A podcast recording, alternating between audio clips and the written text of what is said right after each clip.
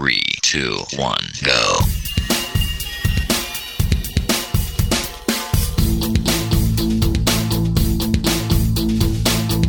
Enredando, la informática que se escucha.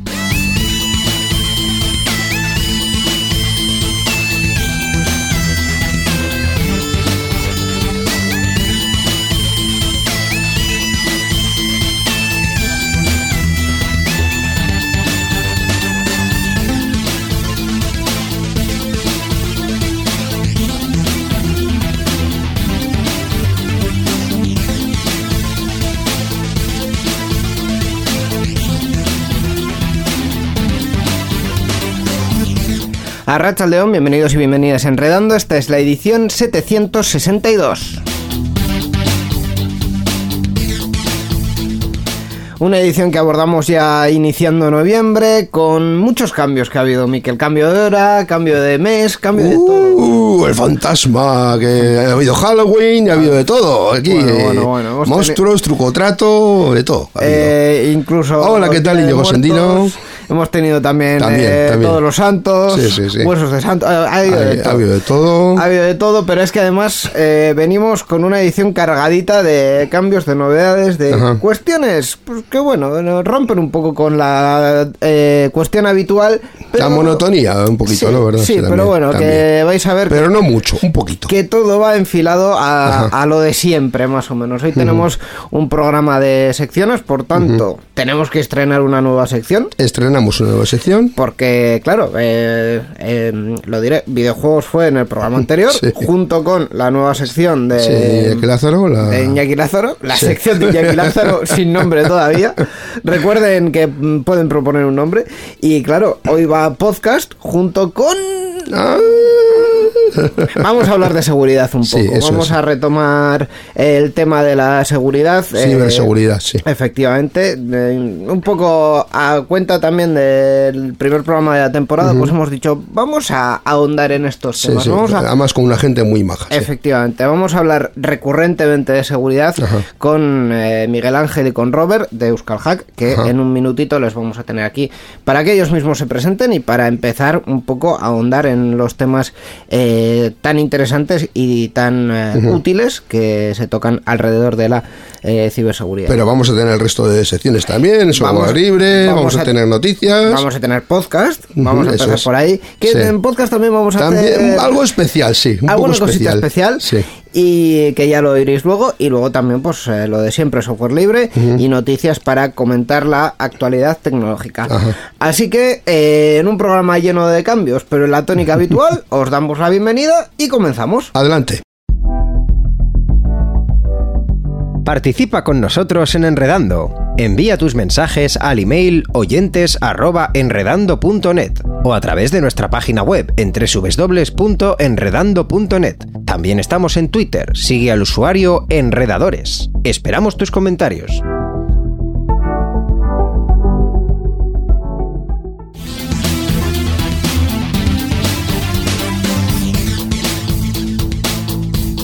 Enredando, la informática que se escucha.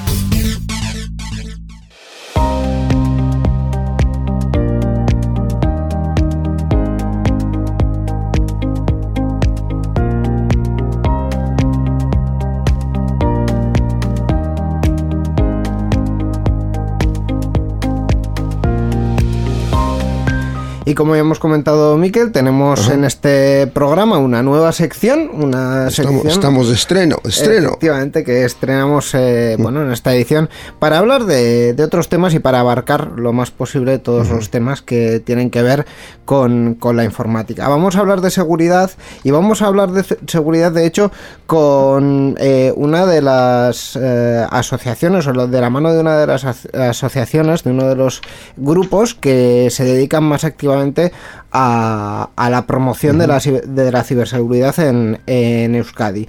Eh, ellos son Euskal Hack y en concreto vamos a tener a dos miembros de, de Euskal Hack en todas estas secciones, en, en todos los programas, bueno, en, algún- en- en la mitad más o menos de los Bueno. programas de esta, En algunos programas. de esta temporada. Sí. Eso es. Vamos a conocerles ya. El primero de ellos es eh, Miguel Ángel. Bueno, Miguel Ángel es fundador e impulsor de, de Euskalhat, autodidacta con amplia experiencia en el sector, ha trabajado en el área de sistemas y ciberseguridad en diversos ámbitos y actualmente desarrolla su actividad profesional centrado en la seguridad digital para el sector público. Hola Miguel Ángel, bienvenido a Enredando. Caixo, Arrachaldeón. Arrachaldeón Miguel Ángel, eh, gracias por eh, participar con nosotros y por también por los temas que, que nos vas a traer. Bueno, nos vas a traer, ¿no? Nos vais a traer porque también tenemos a Robert. Eh, Robert es integrante de Euskalhat y divulgador de ciberseguridad, ingeniero en informática, es integrante de Euskalhat y miembro de Euskalhat Team y durante su tiempo libre se dedica a su edición al Genublino y mira, eso tenemos en común, y a divulgar ocasionalmente en materia de ciberseguridad. Hola Robert, bienvenido a Enredando. Arrastión a todos. Pues eh, arrastión a ti también. Eh, una vez presentados todos, eh, vamos, vamos a comenzar con los contenidos. Para este primer programa vamos a empezar tranquilitos, con algo básico. ¿Qué nos traéis? Bueno, pues os traemos un, un programa básico, como comentas, eh, por comenzar un poquito con una serie de consejillos de ciberseguridad en el hogar. ¿vale? Para ello nos gustaría hablar un poco de la protección básica de- del PC, cuáles serían las precauciones, buenas prácticas y cuestiones de sentido común y finalmente una serie de referencias, si os parece bien. Perfecto, pues vamos a comenzar hablando de la protección básica del PC, de lo primero que tiene que tener un ordenador para estar eh, protegido. Bien, bueno, aquí debemos distinguir primeramente entre las medidas más técnicas, ¿vale? Frente a las medidas personales. Eh, en cuanto a las medidas técnicas, bueno, principalmente haría mención a tres protecciones indispensables y básicas de un sistema informático. El- la primera sería, pues, tener un sistema operativo actualizado, ¿vale? Un sistema operativo con los últimos parches de seguridad que nos, que, que nos eviten tener vulnerabilidades, ¿vale? Evitar el uso de cualquier sistema operativo fuera del ciclo de vida del fabricante, como puede ser Windows XP o, o Windows 7. La segunda sería contar con un antivirus, ya sea comercial o gratuito, ¿vale? Que tenga actualizaciones periódicas, pues ya sabéis que diariamente se, publican miles de nuevas variantes de, malware. Y finalmente, pues tener eh, un cortafuegos en el sistema habilitado para bloquear cualquier intento de intrusión en nuestro sistema. Esas serían un poco las, las tres medidas básicas que, que- que comentaría. En concreto, si hablamos de, de Windows, eh, las tres digamos que vienen un poco en pack porque ya está integrado desde hace años, tanto el antivirus como el cortafuegos, pero sí que es recomendable mm, conocerlo un poco, ¿no? Saber eh, si está activo si tenemos una solución alternativa a la que nos da Windows y también eh, saber para qué sirve el cortafuegos y para no desactivarlo sin que, sin que nos demos cuenta. Pues sí, la verdad es que puede parecer que esto es una bobada, ¿no? Y yo creo que cualquier oyente que tenga un mínimo de conocimiento sobre sistemas informáticos, pues eh, lo va a dar por supuesto. Pero a lo largo de la historia de la informática y sobre todo en cuanto a grandes fallos de seguridad y en este caso de Windows, hemos tenido pues incidentes que, que han sido de gran repercusión, ¿no? Eh, para aquellos que ya peinamos algunas canas o, bueno, como en mi caso que tenemos poco pelo, no sé si os suenan los virus Blaster y Sasser. Sí, Sí, hombre, sí. los Eh, clásicos. Oh, Sí, pues llegó un momento en que según tú conectabas un Windows XP a Internet, eh, no tardaba ni, ni, ni 30 segundos en aparecer una pantallita en el que, en el que bueno, tu ordenador se iba a apagar. Y esto era una cuestión al final de un gusano que se propagaba por Internet y como en aquel momento los ordenadores muchas veces estaban conectados detrás de un router sin firewall, una de las recomendaciones que nos ha dado Miguel Ángel, pues el acceso al gusano al Windows XP eh, hacía que se apagase. No era un virus muy peligroso, pero sí que es verdad que era muy resultón. Eh, por otro lado, eh, volviendo pues un poquito al tema de las actualizaciones, a mí se me ocurre eh, bueno lo que pasaba con Windows XP Service Pack 1, eh, una vulnerabilidad que afectaba a un componente de Windows, NetAPI, y que permitía, estando en la misma red, en este caso el ataque era más bien local porque ese, ese puerto no estaba expuesto a Internet, tomar control inmediato del equipo. Al final, dentro de lo que es la informática hay un tipo de, de programa, de solución que se llama exploit, eh, que ejecutado contra, contra un binario, contra un programa que está corriendo, eh, pues permite eh, cambiar o alterar la ejecución de ese programa y que en vez de lo que nosotros pensamos que está haciendo, haga otra cosa. Y en este mismo, y en este mismo pues, eh, ámbito de recomendaciones, yo no sé si en 2018 aproximadamente os acordáis de, de un virus que había telediarios, Sí, WannaCry. sí, fijaros, eh, afectó a Telefónica, que es una empresa que de ciberseguridad algo sabe, y, bueno, el resultado fue que se propagó por toda la empresa y tuvieron que apagar ordenadores y estuvieron un par de días eh, ellos restaurando los sistemas y el resto de las empresas importantes de este país pues eh, quitándolos de sus sistemas de Internet. Todo esto viene por una vulnerabilidad conocida, conocida además hace unos meses, que no se había parcheado a tiempo. En las empresas, para cualquier administrador de sistemas que nos pueda estar escuchando, el tema de poner parches igual es un poquito más arriesgado. Pero en ordenadores domésticos eh, se conecta solo el sistema operativo a Internet, se los descarga de Microsoft y yo creo que hay poca excusa para no aplicar parches porque nos van a dotar de una seguridad adicional bastante, bastante más interesante. Pues una de las cuestiones que sacamos de esta primera parte es efectivamente que el, sistema operativo, en concreto Windows, hay que tenerlo bien actualizado al día y no hay excusa efectivamente porque en cuanto se conecta a Internet nos da esa posibilidad. Pero también podemos hablar de otras, de otras buenas prácticas y de otras eh, precauciones. Vamos a enumerar unas cuantas que pueden seguir nuestros oyentes. Sí, la primera y de sentido común, pues bueno, prestar atención a los dispositivos externos que conectamos a nuestro sistema, ¿no? Habitualmente conectamos nuestro, nuestro smartphone o, USBs que, bueno, pues podemos conectar habitualmente ya sea en el centro de estudios, la universidad, en el trabajo y bueno, es una vía frecuente de infección, ¿no? Por tanto, pues bastante, bastante atención al respecto. Otra que está bastante extendida es, por ejemplo, el utilizar software ilegítimo o, pirateado, ¿no? Eh, al que luego se le aplica, pues, pues un parche o, una, o una, medicina ¿no? para, para extender su, su, ciclo de vida.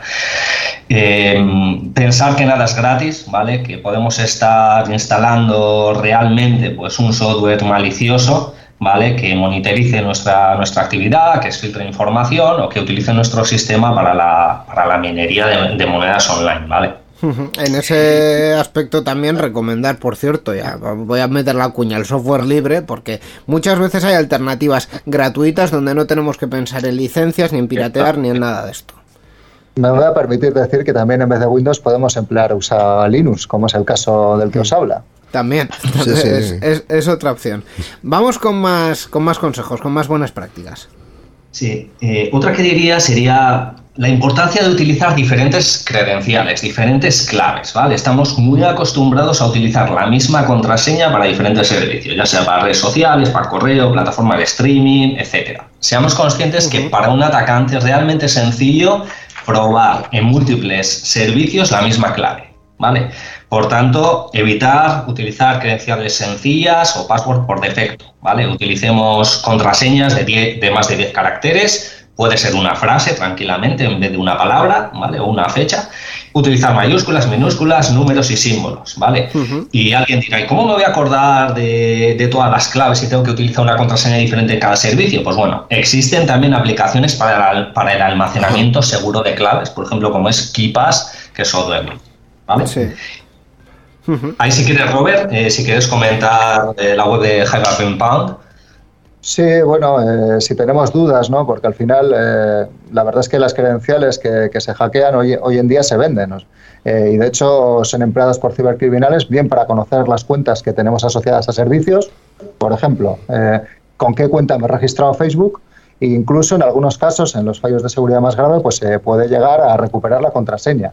Hay servicios como I Been Pound, esto ya os digo, igual lo dejamos en las notas del episodio, en deletreado, porque yo creo que mi inglés es un poco chunguillo, eh, en el que tú puedes consultar metiendo tu cuenta de correo electrónico, eh, sabiendo si está en algún, lo que los informáticos llamamos leak de datos, alguna fuga de datos.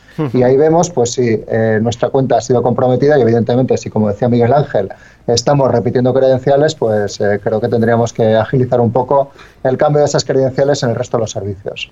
Sí, para que nos hagamos una idea, este sitio eh, contiene 632 sitios comprometidos, ¿vale? De los cuales, bueno, pues hay 12.000 millones de cuentas expuestas. Este año recordaréis que ha habido leaks en Twitter, en Nvidia o el año pasado de, Facebook, ¿no? Y es un vivo ejemplo del por qué es recomendable actualizar las contraseñas periódicamente. Vamos a comentar ya para cerrar un par más de precauciones o de recomendaciones. Eh, tendríamos, por ejemplo, el caso de muchas ocasiones que intentamos eh, acceder a, un sitio web y el propio navegador ya nos está indicando, ¿vale? Muestra evidencias de que ese sitio es peligroso, ¿vale? Sobre todo si intentamos ver, por ejemplo, películas online o fútbol online, algo así. Es bastante común que este, este tipo de sitios intenten instalarnos plugins en el navegador, eh, que nos intenten cambiar la página de inicio o que intenten descargar malware. Por tanto, utilizar el sentido común y si ya nos está diciendo que hay cierto riesgo, pues yo, recomendé, yo recomendaría no, no, visitar estos sitios. ¿no? Y, y, bueno, ante la duda siempre podéis utilizar servicios como Virus Total, donde podéis poner en, en dicho sitio la URL y os va a decir pues qué, qué tipo de si está bien categorizada o no, ¿no? Además, uh -huh. este sitio pues permite subir binarios o ficheros ofimáticos y eh, los va a analizar con multitud, decenas de motores antivirus diferentes para darnos un veredicto. Solo un apuntillo eh, muy pequeño. Eh, no subáis eh, archivos que contengan datos de importancia o personales, porque se indexan y se almacenan. Hay que subir más bien eh, ejecutables. Sí, programas o, o, ficheros que sepamos que, que, no tienen nada confidencial, pero que a su vez tengamos una sospecha sobre el contenido, ¿no? Ese es el correcto. Uh -huh. Pues eh, ya para ir finalizando, eh, vamos a mencionar alguna, alguna referencia, algún enlace en internet en el que podamos encontrar más información, los oyentes pueden encontrar más información. Para empezar, información básica. Yo mencionaría la primera, el OSI, la web es osi.es, es la Oficina de Seguridad del Internauta, es un departamento de, de INCIBE, el Instituto, el Instituto Nacional de Ciberseguridad Nacional, ¿vale? donde podéis encontrar multitud de recursos excepcionales, avisos de seguridad, guías, eh, talleres online, eh, campañas de concienciación y es un sitio a tener en cuenta para cualquier navegante. Sí, yo, para aquellos que tengáis menores a vuestro cargo, pues existe una web, eh, Internet Segura for Kids, eh, denominación IS4K, ISAC, eh, en el que, bueno, pues también existen un montón de buenas prácticas y de consejos educacionales, pues para que los nuevos, eh, los nuevos usuarios de Internet se acerquen a la tecnología como debe ser. Pues estas son las referencias, por un lado el OSI, la Oficina de Seguridad de Internauta, y por otro lado Internet Segura for Kids, IS4K. Eh, pues eh, hasta aquí esta primera sec sección que hacemos sobre ciberseguridad. Eh, antes de despedirnos, eh, Miguel Ángel, mm, esta sección llega gracias a Euskal Hack. Recuérdanos qué es y dónde está su página web. Bueno, eh, Euskal Hack es una asociación sin ánimo de lucro que nace en Guipúzcoa, ¿vale? Y cuyo objetivo es promover la comunidad y la cultura en materia de seguridad digital. Su página web es www.euskalhack.org. Pues eh, lo dicho, ahí está el recurso, euskalhack.org. Eh, es que ricasco, Robert, Miguel Ángel. Muchas Nos gracias. escuchamos en la siguiente sección sobre ciberseguridad. Es que ricasco, hasta la próxima. Es que ricasco, muchas gracias, hasta pronto. Informática que se escucha.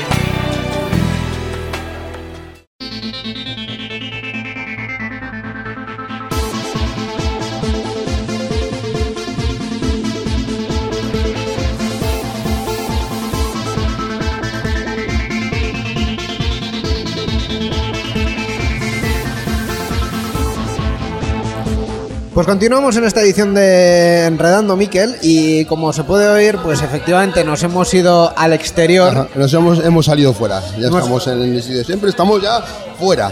Este ratito hemos salido fuera para hablar de podcast. Ajá, Eh, Mundo Podcast. Efectivamente, así que eh, como estamos en un exterior y estamos con, con dos Sí. micrófonos y dos cascos, eh, hoy vas a ser el que menos va a hablar. Ya, porque ya, paso el micrófono. para a- empezar, va- Sí, es- tienes que te toca pasarle el micrófono al titular de la sección. Ahora mismo Así y los que- cascos también, ¿eh? Ah, efectivamente, ahí vamos, Vamos, procede. vamos. Efectivamente, estamos haciendo esta sección en, un, eh, en una quedada de la Asociación Vasca de Podcasting, de Euskal Podcast.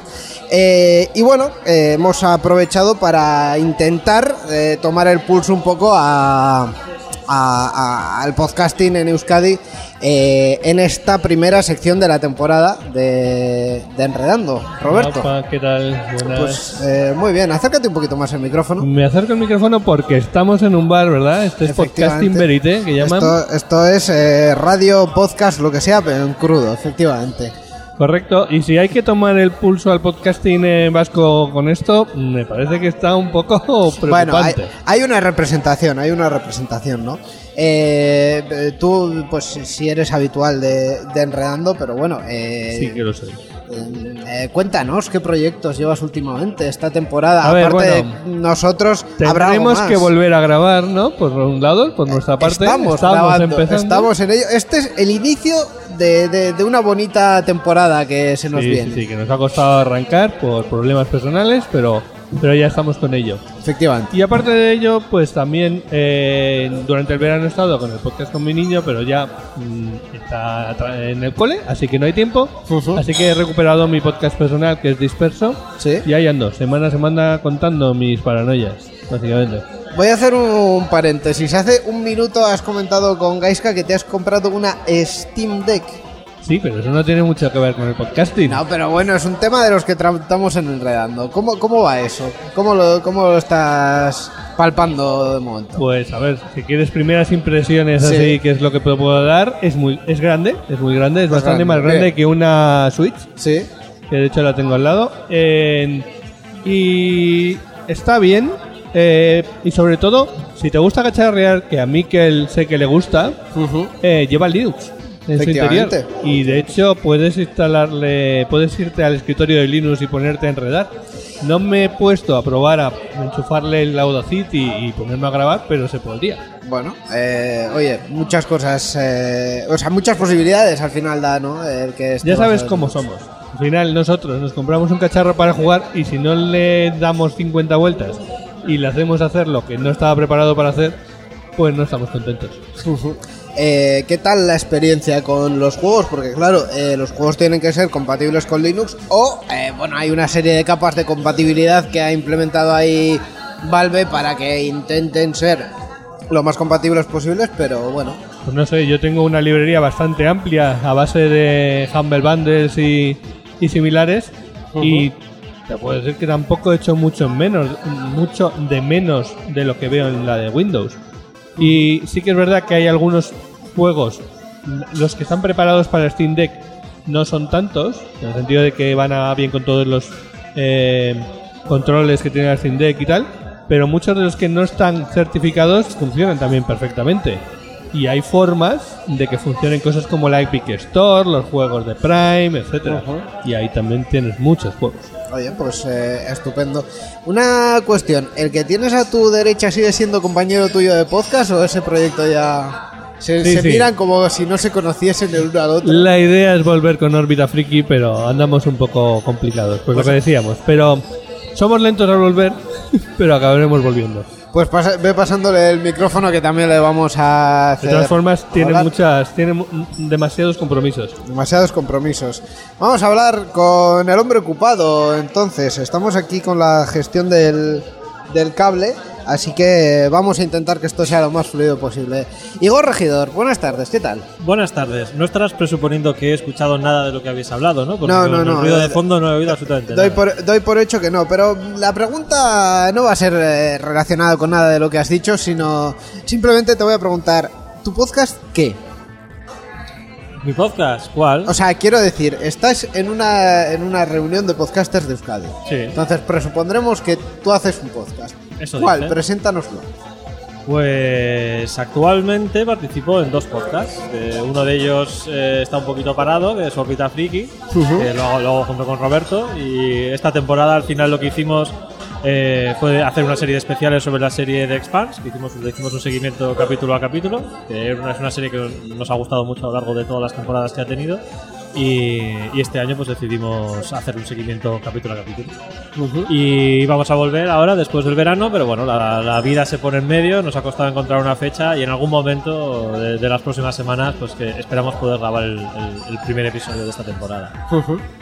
Y además, bueno, va, traerá ciertas novedades, un cambio de formato y bueno, un, un sistema y un, un formato que creemos que va a ser un poquito más ágil, tanto a la hora de grabar nosotros como de, de poder eh, tener una cierta continuidad y no estar todo el tiempo pues que, que tenemos un problema, que tenemos que otro, que tal, que no hemos preparado el programa, lo que sea. Entonces creo que el formato que hemos pensado va a ser un poquito más ágil y que nos va a fa- facilitar tener continuidad. La continuidad que no hemos tenido los últimos años. ¿Y ¿Nos puedes dar ahí un spoiler de cómo va a ser o qué tenéis pensado en concreto? Bueno, pues eh, es casi volver una vuelta a los principios, ¿no? A los orígenes. Me he comprado una Rodecaster, es por, por usarla. Madre mía. Vale, además, eh, eso, hay que, hay que hacer uso de los aparatos tecnológicos que Roberto no puede evitar comprarse. Entonces, pues, hay, hay que aprovecharlos. Perfecto. ¿Y el otro podcast en el que participas? El otro podcast en el del que formo parte de la plantilla titular, como quien dice, pues es a la velocidad absurda. Correcto. que es un podcast absolutamente absurdo dedicado a cine y series, aunque eh, desde que formo parte de este programa jamás hemos hablado de series. Entonces, yo no sé por qué eh, seguimos diciendo que es un podcast dedicado a cine y series, pero bueno, en fin. El caso es que ahora hemos vuelto ya después del verano, llevamos grabados dos programas y aprovechando que viene Halloween vamos a hacer un par de especiales de terror. Eh, grabaremos el próximo martes un especial de terror, primicia, va a estar dedicado a 28 días después y 28 semanas después. Todavía no lo hemos anunciado. Es posible que por la, la Sí, convención del espacio-tiempo ya no sea Halloween y que ya sea noviembre. Y que ya no sea bueno, primicia, sino que está hasta estará ya publicado, así que en cualquier caso. eh, Y luego, si no, si no hay problemas ni, ni problemas de agenda ni nada por el estilo, nuestra intención es grabar la misma noche de Halloween un especial de terror. Además estáis eh, haciendo las grabaciones en directo en Twitch, directamente eh, siendo vulgares a chorra suelta, ¿no? Sí, sí, fue una cosa que, que vino con la pandemia, ¿no? Con, con aquello de que no se, no, no se podía reunir físicamente la gente, pues entonces empezaron a hacer los, la grabación de los programas pues a, a través de videoconferencia y ya aprovechando pues se, se empezaron a emitir en Twitch y nos ha gustado, nos ha parecido un formato interesante que permite la interacción con el público directamente, ¿no? Y, y ahí seguimos, vamos. Eh, hay que tener en cuenta que nosotros seguimos manteniendo, y es nuestra intención, que es un podcast grabado en directo, no es un programa de Twitch. Es decir, no estamos a disposición por completo del público, atendiendo sus chorradas o los típicos cartitas de Twitch de ahora disfrázate de no sé qué. Eh, mírale por a ese, mírale a ese. Tú, No, tú no, dilo no, pero- mientras me miras a ese. No, pero que yo no tengo absolutamente nada en contra de esto. Soy consumidor de Twitch, vamos, o sea, más que de podcast. Simplemente digo que lo nuestro no es un programa de Twitch, sino que es un- una grabación de un podcast en directo. Entonces, aunque sí tenemos una cierta interacción con, con la gente que se conecta, no es continuo y, y constante, porque primero y ante todo somos un podcast. Y es la grabación de un podcast. En mi defensa diré que el video podcast tienes un formato nuevo que se está poniendo muy de moda. No, no, si yo- Formato nuevo. Acaba de decir formato nuevo, video podcasting. Bueno, yo, yo soy un gran fan y ya digo, si yo, yo consumo muchísimo Twitch, simplemente que lo nuestro es, es un podcast grabado en directo. Estoy totalmente de acuerdo con tu filosofía y es lo que de hecho hacemos en, en Share and Share cuando lo emitimos en directo. Y es lo que intento que haga Aiska, pero se está yendo. Se, se le va, se le va, de repente se le No, va. pero Gaiska tiene. No, Game- Gaming. Room, Gaming Room es, es otro estilo, no es, no es lo mismo. O sea, al final, Sarean Sear es, es más lo que digo yo, ¿no? O sea, Sí. es la grabación de un podcast en directo. Que vale, tú lo estás emitiendo por Twitch, pero al final estás grabando un podcast. Mientras que Gaming Room es un programa de Twitch. No, de hecho no. De hecho es un podcast. De hecho es un podcast. sí. Eh, oye, pues eh, estupendo. Espero que eh, retoméis en algún momento Órbita Friki y, Sí, y ahí están eh, los eh, dos. Hay, hay que hacer uso de la Rodecaster, así que sí. Eso es. Y ahí están los dos podcasts mencio- mencionados, Órbita Friki y A la velocidad absurda. Gracias, Igor. Pues Ve pasando Pasamos el micrófono la- al, siguiente. derecha. Por la otra parte de la mesa, porque creo que el cable no va a terminar llegando. Eh, cuestiones logísticas que tenemos en, en el día de hoy. El cable creo que se ha enganchado incluso en la propia mesa, así que esto está eh, estupendamente. Vamos a En fin, continuar. cosas alámbricas. Efectivamente. Cosas alámbricas porque la. eh, la bueno, la. Fiabilidad. La luz que se acaba de ir, Íñigo. Efectivamente. Eh, nos quedan nada, apenas un par de minutos en esta sección, así que, Gaiska, Te ¿qué? puedo hacer el rap goth, no te preocupes. ¿El qué? El rap goth me lo puedo hacer, no te preocupes. Que no, eh, no- no entiendo este Que me puedo hacer el rap goth. Que no te entiendo nada. En fin, eh, no vamos a hablar de Gaming Room. Ah, no, Eh, ¿de qué vamos a hablar? Voy a tenderte una trampa. Como Venga. sé que tu compañero de al lado igual está un poco más tímido a la hora de hablar de su movida, Sí. voy a hacer que tú hables de su movida. Que yo hable de su movida, vale. Entonces, va- vamos a intentar explicarlo bien, ¿vale? Eh, vamos a hablar de el podcast Skill Issue. Sí. Skill Issue Podcast. Sí, brevemente. Un podcast por y joder, un podcast por y para Toho Spain. Correcto. Sí. Eh, ¿Qué se trata? Pues muy simple. Toho Spain es una comunidad de, de gente al que le gusta la saga de videojuegos Touhou Project. Sí. Un videojuego, lo de los géneros siempre se me olvida. Es un shoot 'em up, eso, perdón, shoot 'em up. Es un Eh, juego de tiros. El juego de tiros, sí, pero juego de tiros 2D. 2D Sí. tipo arcade. Sí. Sí, de, ma- de matamarcianos, básicamente. De Sí, es- matamarcianos, es, matamarcianos. Eh, cuya primera entrega fue en 94-6, ¿puede ser? 97. 97. 97, Eh, 97. va- igual, igual le pases el micrófono Sí, directamente no. O sea, vamos, vamos a darle Esto paso, por favor, a Magnavox ridículo. 29. Salva todo tuyo. Eh, hola, Salva. ¿Qué tal? Ya que él no sabe explicar lo tuyo, explícalo tú. Pues Toho Spain es una, co- es una comunidad de Toho Project hecha por un fan, que soy yo, y en el que conversamos, compartimos cosas sobre, sobre Toho Project y, y mostramos nuestro fanatismo y nuestro amor hacia la saga y a sus personajes y su mundo. Eh, tenemos, eh, hacemos mensualmente eh, un podcast llamado Skirisu Podcast, Sí. en el que los miembros de, de la comunidad, o sea, yo, Gaiska y otros más, Sí. eh, quedam- quedamos para conversar, para hablar sobre, la- sobre el último que ha pasado dentro de la comunidad y dentro de la saga. O, o como se hizo en este último en la última edición, hacer un monográfico de algún videojuego importante de- dentro de la saga, de la historia de la saga. Eh, hablabais de Toho Project, que es un shoot 'em up que empezó en el 97, que básicamente eh, en 2D sus personajes son eh, unas chicas que Sí. pegan tiros. Sí, básicamente. No tiene mucho más. No, realmente en cuanto a historia no tiene mucho más. Eso sí, lo más destacable que tiene Toho Project es la música y los personajes que todos son, a pesar de haber ya más de 150 personajes, ¿Sí? todas son diferentes, todas tienen personalidades diferentes, todas tienen una mini historia diferente. Al final es lo que más destaca, lo que más destaca este, digamos, producto frente a, a los demás de su tipo. Y todo esto hecho por un y todo esto hecho por un señor japonés que está un poco loco porque lo hace él todo él solo, ¿no? Efe- efectivamente, y lo lleva haciendo desde hace ya 25, 25 años. Qué maravilla. Pues oye, ahí está la referencia, eh, tanto del juego Toho Project, bueno, de la saga, porque creo que es ya la edición 18. Sí, la, la, última publicada. Sí, sí, la cardinalmente, los juegos cardinales sí, hasta el 18. Mm, Y también el, eh, la comunidad Toho Spain y también el podcast eh, Skirisu Podcast. Pues ahí quedan las referencias. Eh, gracias Magnavox. Pásale ya el micro a Miquel porque tal y como ha abierto él, pues va a cerrar el, el también. Sí, pásale sí, sí, sí, muchas gracias. Eh, gracias a ti. Eh, y hasta aquí entonces, Miquel, la sección... La, más extraña que hemos hecho. Es muy posible. En toda la historia de Enredando, en, Es en esta sección de, de podcast. Eh, la más caótica igual. Pero bueno, ¿no? no, caótica no, porque no, ha sido más sé. o menos ordenada, salvo Bueno, que, salvo que ahora mismo... Curiosa, no sé. Salvo que ahora mismo aparezca Gorka Artaza por la puerta y tengamos que extenderla tres minutos más, Bueno. yo creo que hasta aquí Ajá. esto ha sido pues una muestra de algunos podcasts que se hacen en Euskadi. Pues muchas gracias a Roberto y a todos los que han participado, por supuesto.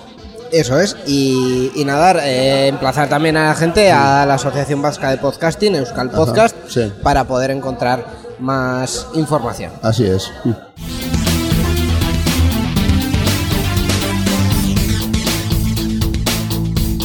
Enredando, la informática que se escucha.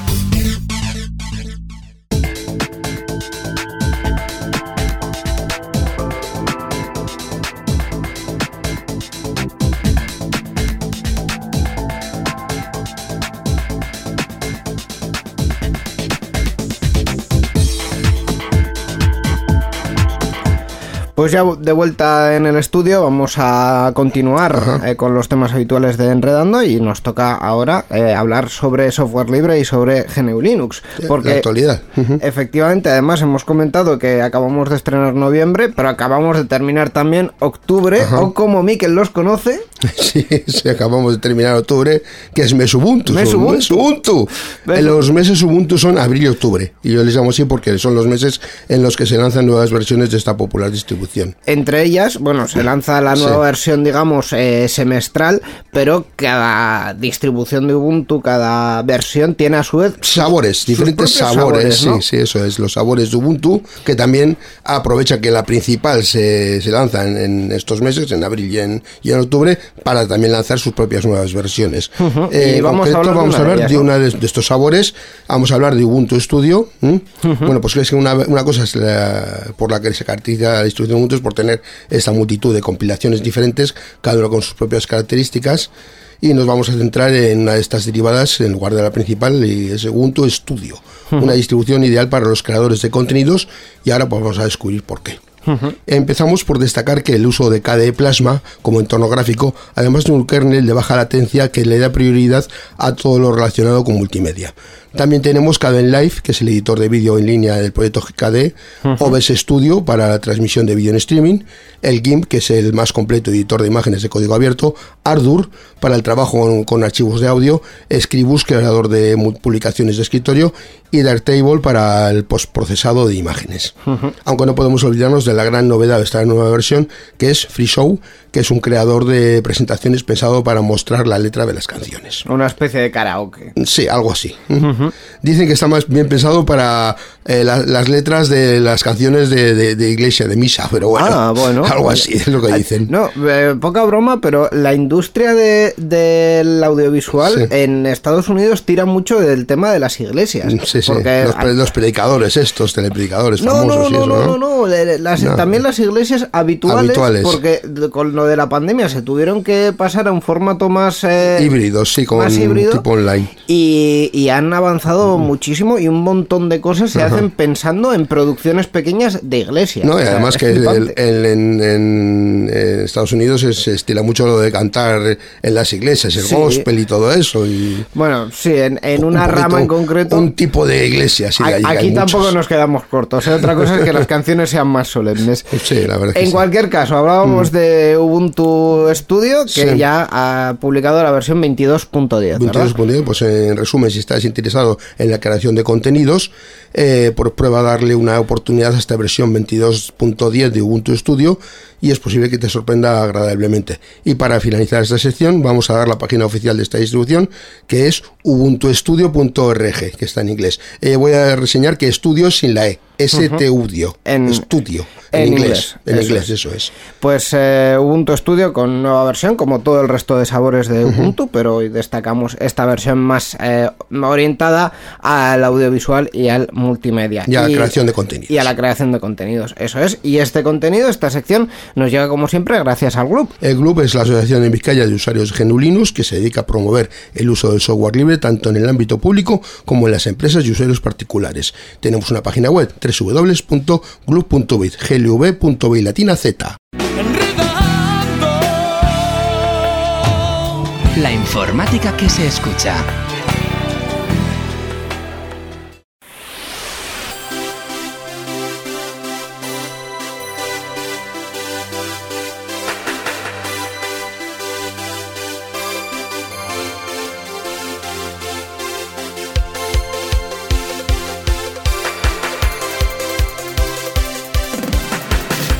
Y comenzamos ya la sección de noticias, eh, el resto de la actualidad eh, tecnológica que como siempre pasa por eh, comentarlas con Borja Arbosa, Rachaldeón Borja.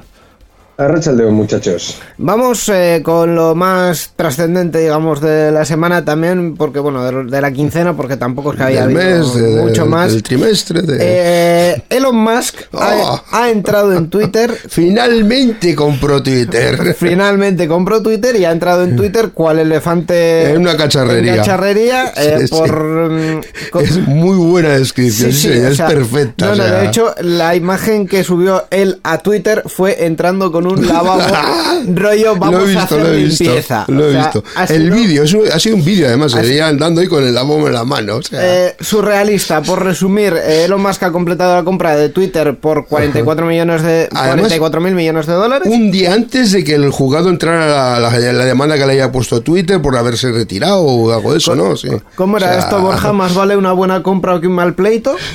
Pues en este caso no sé si la compra será buena o mala, pero desde luego más vale un mal acuerdo acuerdo. Y en este caso, pues el tiempo dirá si fue un mal o buen acuerdo, pero por lo pronto Elon Musk, como habéis dicho, se lo ha tomado con humor y, y con sanitarios. Sí, sí, efectivamente. En- en su línea, vamos. Tampoco según, es que- he, según ha entrado, se ha dedicado a limpiar directivos. eh, va a ser el de- director ejecutivo de la empresa hasta que alguien reemplace a Parag Agrawal, que era el que estaba.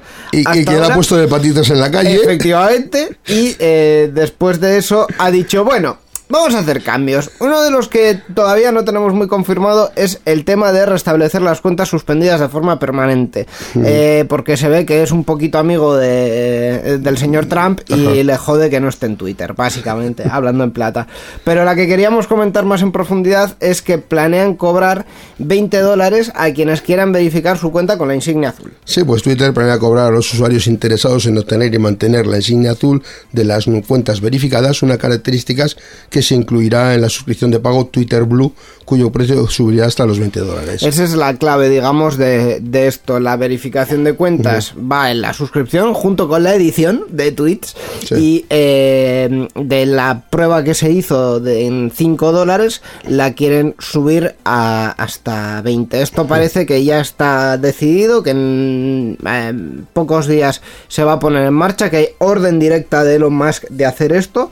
Así que mm, básicamente quien quiera estar seguir verificado en 90 días va a tener que suscribirse Sí, a Twitter. Lo que significa esto de la verificación es que permite a la gente, el tener una cuenta verificada, permite, a la gente saber que una cuenta es de interés público, que es auténtica, tiene relevancia y que está activa. ¿Mm? Efectivamente. Es básicamente eso. Efectivamente. Sí, Así Porque a mí que una pregunta que me surge al respecto es si con esto de la cuenta verificada cualquiera ahora puede comprarse una cuenta verificada o Twitter, por mucho que pagues el Blue este, no te va a dar la cuenta verificada si no te considera personaje público, de relevancia, que tienes un mínimo de followers o qué sé yo. Eh, forma de monetizar en todo caso, que es que aquí Elon Sí. Musk ha pagado un dinero y hay que recuperarlo. eh, la verificación de cuenta no siempre está asociada, digamos, a ser un personaje público. Pongo un ejemplo. Las cuentas de los concursantes de Operación Triunfo, cuando les crean cuentas para que tuiteen desde la academia, es un ejemplo de mierda, ¿vale? Pero voy a, a lo siguiente. Eh, están verificadas desde el principio porque se le, se le pide a Twitter que las verifiquen para evitar eh, Sí, que haya gente que se- de sí, cuentas. que se haga pasar. Básicamente. Entonces, entiendo que los criterios para ser verificados serán los mismos, pero si quieres entrar en el proceso de verificación o mantener o mantenerlo, Paga. eh, tendrás que pagar. Más, Eh, paga más. Yo entiendo que será así la historia, pero la verdad es que tampoco lo veo una, una tontería, es decir, van exactamente al target de persona, digamos, que estaría dispuesta a pagar mm, un dinero por estar en Twitter porque a su vez están generando algo de Twitter, ¿no? Porque al final un- Personas para las cuales quizá diría yo Twitter es una herramienta de trabajo más que de ocio. Sí, es sí. decir, que al ser un personaje público tienen que controlar su comunicación, incluso tienen equipos de redes o ya personas que de marketing o de publicidad se dedican a controlar las cuentas, incluyendo la de Twitter, entre otras de redes sociales. Con lo cual tendrían que elegir sí pagar para seguir manteniendo su estatus o directamente retirarse a, no sé, otra red social u otras redes sociales. Por cierto, ¿hay, hay algún anotado para hablar de Mastodon?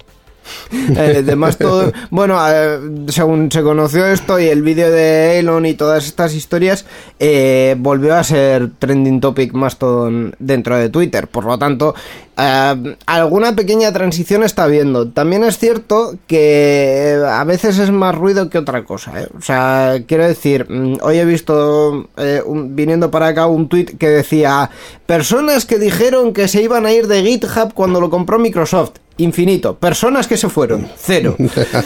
Pues hombre, es posible que aquí pase lo mismo, que haya mucho ruido con, Y con pocas nueces, pero sí. que realmente no, no se vaya la gente.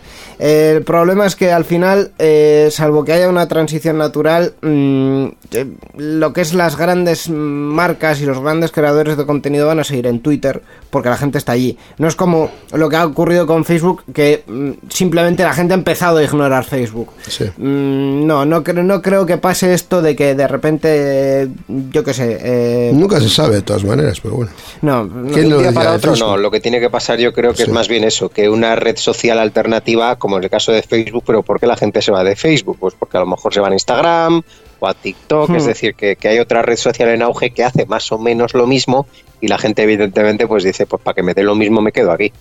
Claro, pues eh, yo creo que eso es lo que tiene que pasar, efectivamente, ¿no? Eh, y más allá de eso, pues eh, bueno, eh, veremos también cuáles son las reacciones, digamos, a- a- a la- al nivel económico, a la popularidad en bolsa de, de, de Facebook, o sea, de Facebook, De no, Twitter, de Facebook no, Twitter. de Twitter, porque esto también va a tener, va a tener consecuencias. Eh, de momento creo que no ha habido muchas, pero tendrá consecuencias, ¿no? Pues sí, totalmente. Es otra forma que puede tener aquí el señor más de rentabilizar la inversión. A lo mejor no va a ser de- dueño de Twitter durante mucho tiempo y en cuanto vea que las acciones han subido un poco más que lo que pagó por ellas, Las pues dice, bueno, mm, gracias, el experimento ha salido bien en el sentido de que no me ha enriquecido mucho, pero tira o no, o, o de verdad. Él, él en principio mm, compró Twitter con la idea de cambiarlo y de manejarlo y de quedárselo, ¿no? Sí, eh, lo que no sé si- si a mejor, porque ahora también estaba recordando otros episodios de estos últimos días, eh, la palabra N de, de nigger, de negro, básicamente, ha subido como un 500% en, en uso en, en Twitter. Entonces, eh, cosas que hasta ahora digamos que no se podían decir en Twitter porque eh, mm, no hay que decirlas en general, ahora se están empezando a decir. Entonces, Ah, yo, yo no dije que fuera mejor, yo digo hacer cambios Sí, sí, a sí, criterio del que los Sí, cambia, sí, sí, sí. evidentemente. Por- por Pero eso. lo que creo que nos quedó claro desde un primer momento es que esto para Elon Musk era menos inversión de lo que pudiera ser para otro inversor X que, que este, pues a lo mejor lo quiere ver desde un punto de vista más ideológico personal. Sí, sí, sí. Aquí evidentemente Elon tiene su interés personal de decir, bueno, eh, yo quiero que aquí haya cambios. Pero bueno, eh, seguiremos viendo a ver cuáles son esos cambios y si en general al público y a los inversores les gusta. Y a los usuarios. Y a los usuarios, efectivamente. Hablando de cambios, vamos a hacer dos reseñas eh, rápidas, o bueno, no muy extendidas, eh, un poco para terminar la sección de noticias, que hoy no, no nos ha dado para nada más. Vamos a comentar primero que Google Chrome va a finalizar el soporte para Windows 7 y 8.1 en febrero de 2023, dejando únicamente eh, el soporte para Windows 10 o posteriores. Eh, un poco en la línea de lo que ya ha hecho eh, Microsoft, que ya no le da un soporte específico a Windows eh, 7 ni a 8.1. Eh, iba a hacer un poco de leña del árbol caído. Borja, como usuario de Windows 8.1, ¿qué opinas? Qué cachondo. Pues Qué malo, qué bueno, malo. la verdad es que ese ordenador ya está muerto, así que que tenga 8.1 como si quiere tener Windows Millennium me, me da igual. Madre mía, sí que se ha ido, sí que se ha ido lejos. Eh, mm, bueno, pues ese es el cambio que, que se viene. El resto de navegadores le seguirán porque efectivamente eh, es, es, mm, bueno, es ley de vida.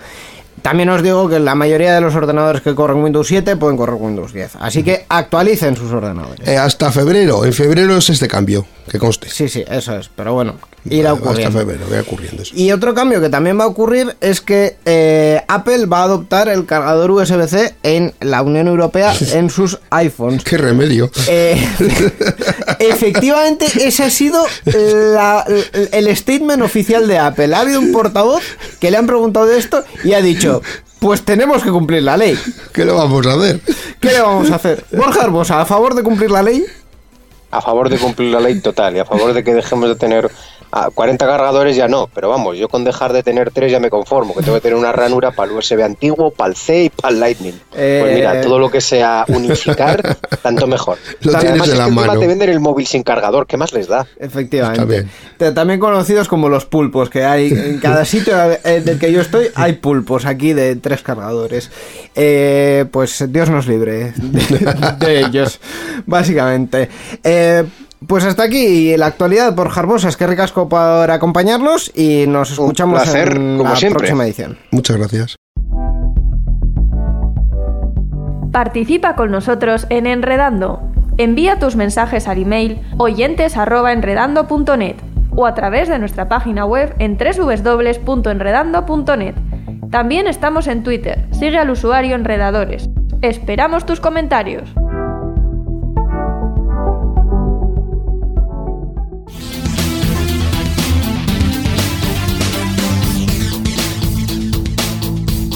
Enredando, la informática que se escucha.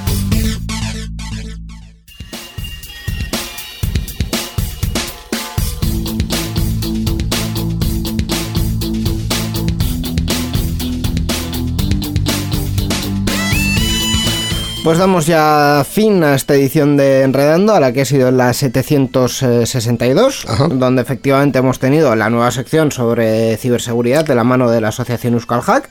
Eh, hemos salido también un poco. También, de- también hemos salido. que también- igual hay que salir un poquito, hombre, está Efectivamente. bien. eh, salir Para- por ahí, airearnos y tomar. Ah, no, no tomar nada, no. Que, que Bueno, luego no. que habláis, no. No, bueno, tomar, tomar sí se tomó, to- tomar se toma un poco. eh, Refrescos, y para nada, nada alcohólico, que luego hay que Nada. hablar y si no, se nos. ta, ta, ta. No, eso, eso es verdad. Así es. Eh, también un poco de la mano de la Asociación Vasca de Podcasting, algunos de los socios los habéis conocido en esta edición. Y bueno, y la actualidad tecnológica, como siempre. Eh, despedimos ya, como habitualmente, con un track, en este caso de la deadline de 2022, de una party que se celebra en este Berlín. añito, de este añito. Efectivamente, estamos escuchando Blunt Edge de The Unconsciousness y Radical Rhythms. Con esto terminamos, nos vemos, nos escuchamos de nuevo en dos semanas. Es que ricasco, eta hurrengo arte, agur. Agur.